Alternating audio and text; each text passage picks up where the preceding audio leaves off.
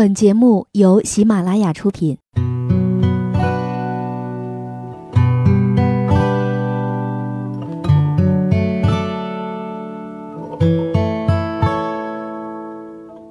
开心时听歌入耳，伤心时听歌入心。有时候，喜欢听歌，不只是因为歌曲好听，而是因为歌词。写的就是自己。晚上十点，品味音乐，诉说心情。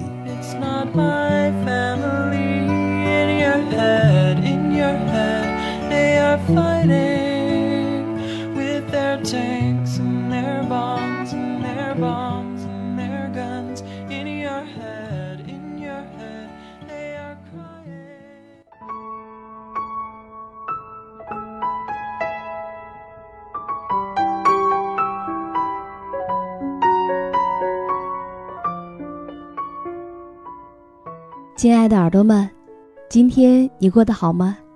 欢迎你如约来到晚上十点，我是主播时光煮雨。在每周四的晚上十点，我都会在这里和大家一起分享文字、品味音乐、倾听故事、诉说心情。那么今天我有一个好的消息要告诉大家。为了感谢大家对于晚上十点的关注和喜爱，时光煮雨呢会在本期节目当中送出若干本时下非常畅销的书籍。世界那么大，我想去看看。那么今晚我们要和大家分享到的文字就来自于这本书。想要得到这本书的方法也非常简单，只要你在本期的节目下方留言，说出你对本期节目的感悟或者属于你的心情故事，都有机会来获得这本书。凡评论在六楼、三十六楼、六十楼和九十六楼、一百六十六楼以及二百六十六楼的朋友，均可获得书籍一本，并且呢，我还会在所有的评论当中评选出三位精华评论，也会有图书相赠。那么活动的时间呢，是从即日起到六月七号的晚上十点。那么所有参与评论的小伙伴要注意了，请在未来的几天当中关注时光煮雨的私信。如果你得到了本次获赠的书籍，我会亲自私信给你，请你留下联系的方式。但是如果二十四小时之内没有得到你的回复，那么这份福利我就会转送给其他人了。好了，今天的前奏呢有一些长，那么接下来的时间我们一起来听故事，名字叫做《你的未来里有没有我》，作者是烟波人长安，一起来听。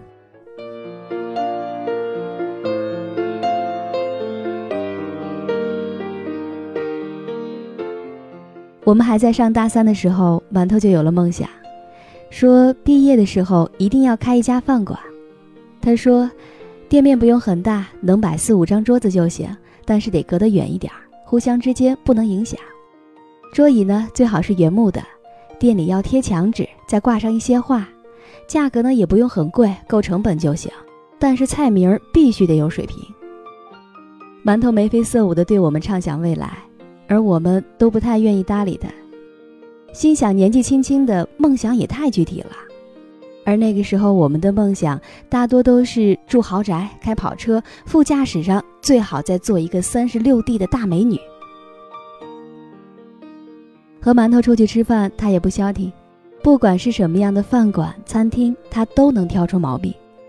他指着有家店的桌子说：“这家不行，桌子太丑了，和店里的整体风格完全不搭。”他指着另外一家店的菜说：“这家也不行，上菜不及时。你看这个菜，最起码耽误了十分钟。”他愤愤不平地坐在了第三家店。哎，这家就更不行了，这都是什么呀？桌子不干净，餐具也不干净，这种店怎么能开起来？哎呀，这老板还是个斜眼儿。馒头像发现了新大陆一样，他说：“形象不好，就不要晃来晃去的，这样大家的胃口都被影响了。”再后来，老板就提着棍子把我们赶了出来。到最后，我们只能蹲在一个路口，一人提着一个袋子吃凉面。可这个时候，馒头居然还想发表评论，我们实在是对他忍无可忍。过了一会儿，馒头抬起头来对我们说：“我将来开店，一定不赶客人。”突然，我又想到了一件事，就问他说：“哎，你将来开了店，轩轩怎么办？”馒头大手一挥：“这还不简单？她就是我的老板娘啦！反正大家都是大三的学生而已。馒头这些莫名其妙的想法，我们从来就没有当过真。可他自己呢，倒是兴致勃勃，逢人就说他的伟大构想。我们上课课间，老师和大家闲聊，说：你们将来一定要有一个目标，越大越好，这样才有动力。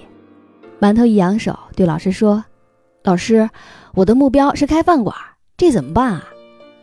老师笑了笑，转头看着轩轩说：“你觉得呢？”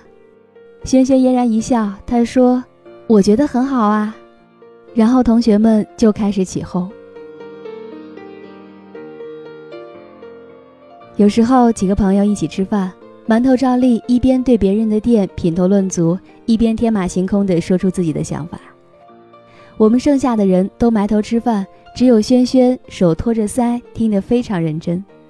馒头说：“我觉得现在的餐厅服务员都太丑了，我要开饭馆，服务员不用招很多，但一定要好看，这传出去就是口碑，对不对？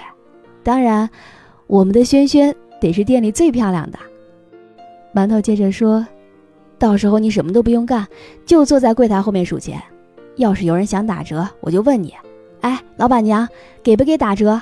你看心情，高兴就打，不高兴就不打。轩轩听到这儿的时候笑得很开心，他说：“那到时候我就是全北京最漂亮的老板娘啦。”这样的日子持续了一年，馒头对他的饭馆满怀信心，不断的靠着想象来丰富细节，说到最后好像马上就能开起来一样。轩轩怎么想的我不知道。反正两个人看上去感情一直都很好。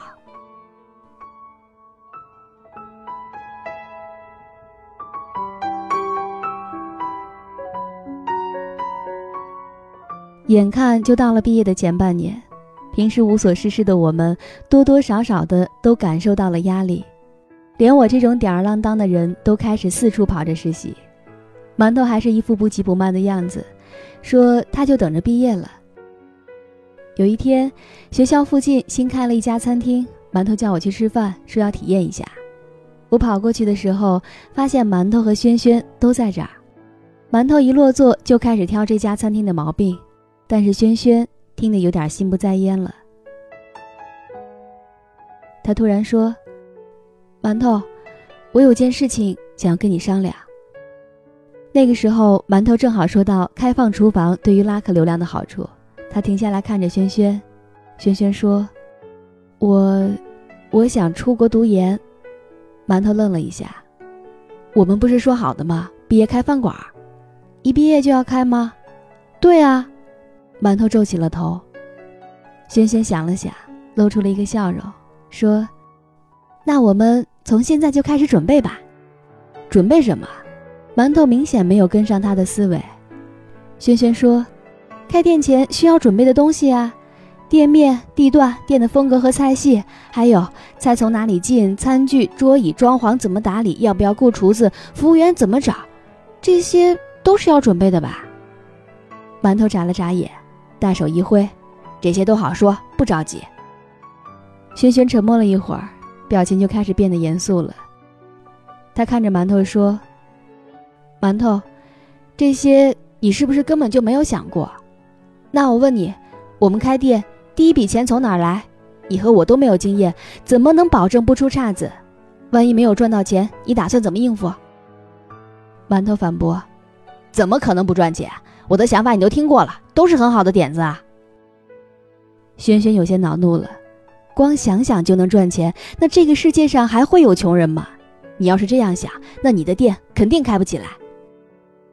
馒头板着脸说。开不开起来又不用你给钱，你要是不想和我一起开店就算了，我自己开，不用你插手。你不是要出国吗？出啊，反正我已经决定了，我的未来就是开饭馆，没有别的。你有你的想法，你去享受你的生活好了。轩轩死死地盯着馒头，你的意思是，我们分手？馒头，我只想问你一句话，你在考虑你未来的时候，有没有考虑过我？馒头梗着脖子说：“没有，怎么了？”轩轩的眼眶慢慢的就红了，他忽的一下站起来，脸上混杂着很多种的情绪。我瞧不起你。他扔下了这么一句话，就夺门而出了。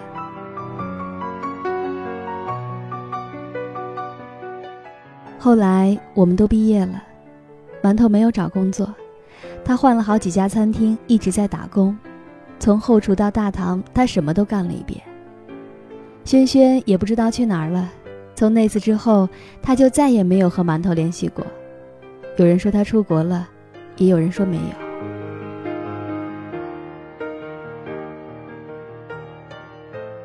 直到后来的某一天，馒头给我打电话说他要开店了。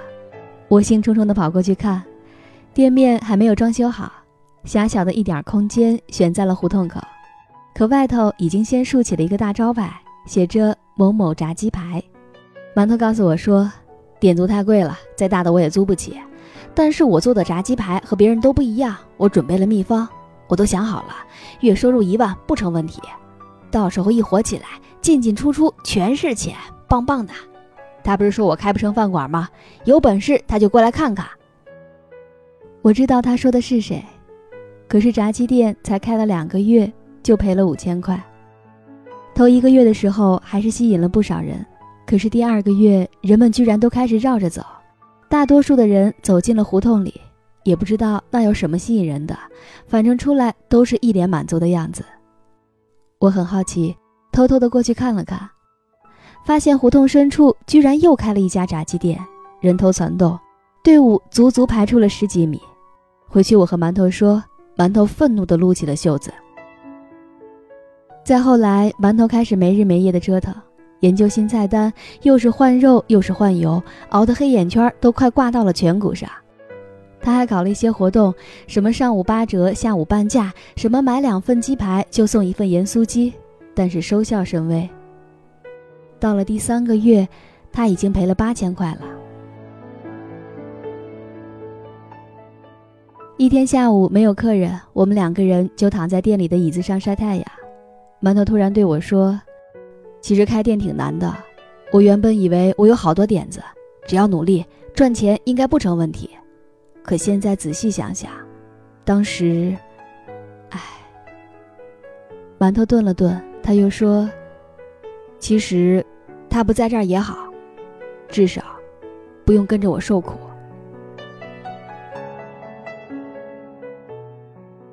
过了一会儿，终于有一个小孩跑过来，他要了一份鸡排。馒头皱着眉头在一边忙活，小孩子围着柜台上蹿下跳，不停的拿眼看他。小孩子叫他叔叔叔叔，可馒头不乐意了，他一拍桌子，叫哥哥。小孩一缩脑袋，过了一会儿又从窗口露出来。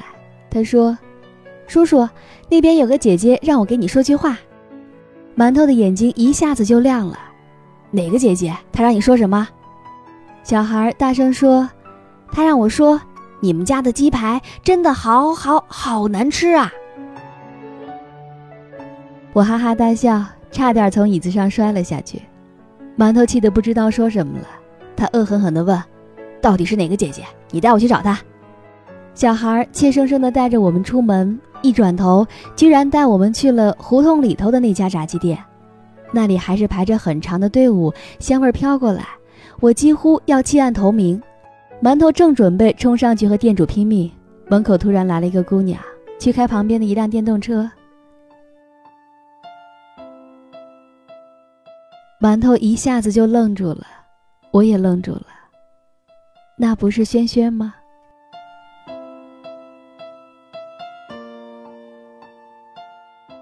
十分钟后，我和馒头坐在自家店里，对面坐着轩轩，大眼瞪小眼。一年多没见，轩轩没有什么变化，还是清秀白皙的模样，只是把头发剪短了，看上去很干练。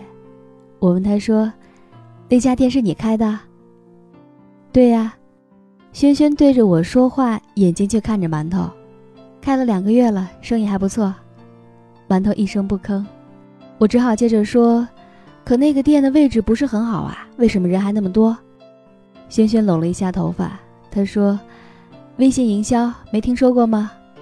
我之前怎么说来着？开店之前要做各种准备，某些人忘了。”馒头也冷笑一声，又梗起了脖子。不就多了那点客人吗？你就满足了？你那店也没好到哪儿去。你看你店里摆的那些桌子，光好看一点都不舒服，肯定还贵。你再看你那个招牌馒头，轩轩打断了他。我们一年多没见，你就没有别的话想说吗？要是没话，就算了。轩轩站了起来，他刚走出去一步，馒头突然在后边问：“你不是要出国吗？不想出了。”为什么？因为我知道你肯定会开饭馆，你这个人眼高手低，除了一张嘴什么都不会。因为我知道你自己开店肯定会赔钱，而你从来都听不进去我说的话。因为我知道不用这种方式给你证明一下，你就会讨厌我一辈子。你满意了？馒头坐着没有动，有好几分钟都没有说话。突然，馒头鼓起勇气说：“轩轩，我能不能和你一起开店？”轩轩反问他说：“我自己开的好好的，为什么要和你一起开？”馒头想不出理由。轩轩替他说：“因为你笨，因为你连最起码的经商头脑都没有，因为你自己开，最后肯定会赔得一干二净。”因为你根本就没有想好你要学的还有很多，还因为，还因为我还喜欢你。我知道这一年你都在做了些什么，我一直对自己说，再等等他，看看他是不是真的有决心实现自己的目标。如果后来你没有开这家店，我可能真的就出国了。馒头，一个人开店很辛苦，我们。能不能一起开？馒头没有回答，他慢吞吞的掏出了一个钱包，钱包打开，最上面是一张轩轩的照片。他说：“这张照片我有好几次都想把它烧了，但每次到最后都按不动打火机。其实那次你问我有没有考虑过那些问题。”我是考虑过的，但是我不知道该怎么说。我想开饭馆好像真的很难，我一个人拼拼命吧。也许等你反应过来，我就已经把它开好了，我们就可以坐在里头等第一批客人。只是我没想到，竟然等了这么久。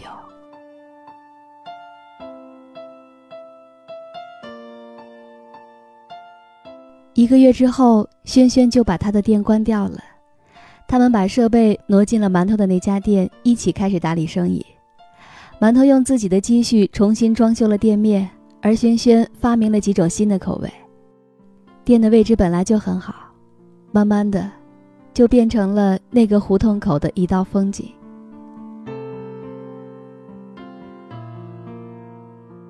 有一次路过店门口。远远的看到了馒头和轩轩站在店里面，脸上挂着微笑，忙得热火朝天。我突然就想起那天，我和馒头蹲在路边吃凉面。我问馒头说：“你开了店，轩轩怎么办？”馒头骄傲地说：“她就是我的老板娘啊。”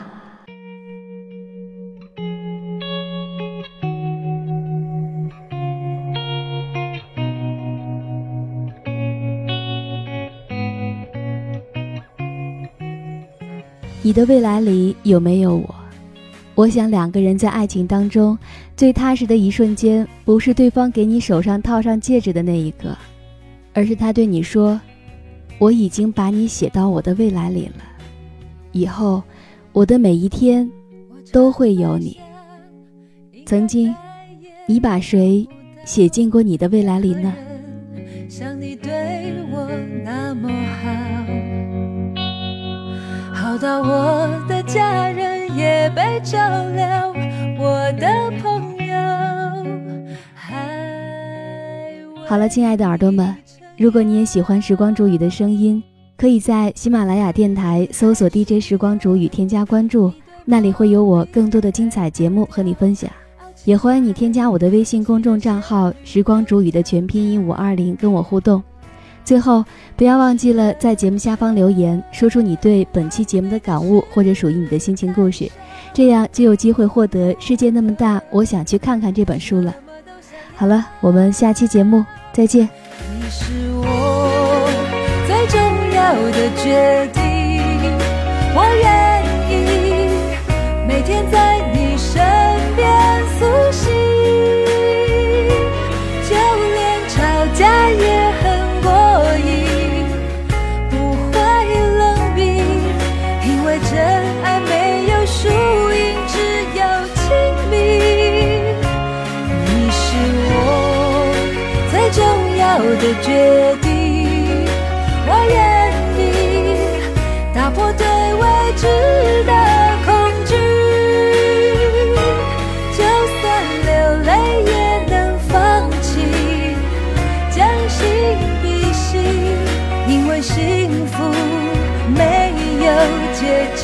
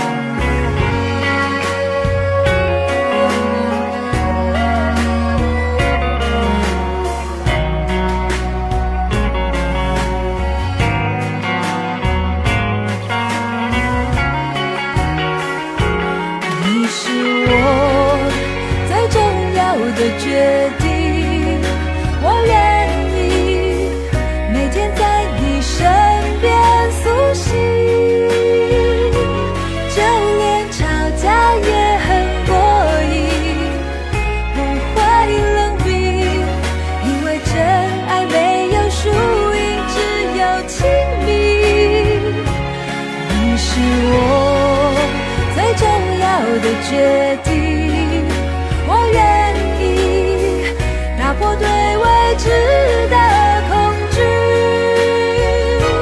就算流泪也能放弃，将心比心，因为幸福没有捷径，